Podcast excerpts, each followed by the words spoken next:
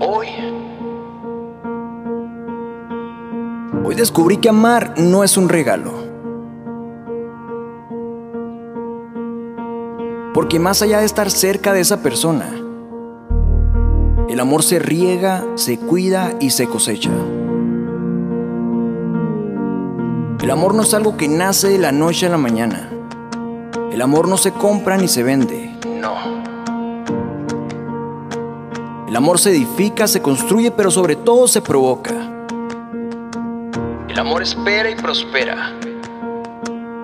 Porque amar no solo es abrazar. Amar es confiar y cuidar. Amar es dar todo de ti porque el amor todo lo puede. Amar es pensar, sentir y reflejar. Amar es respetar y respetarse. Amar es ponerte en los zapatos del otro. Amar es la unidad en medio del distanciamiento social. Amar es vivir provocando el amor. Amar es llorar, reír y disfrutar con la persona indicada.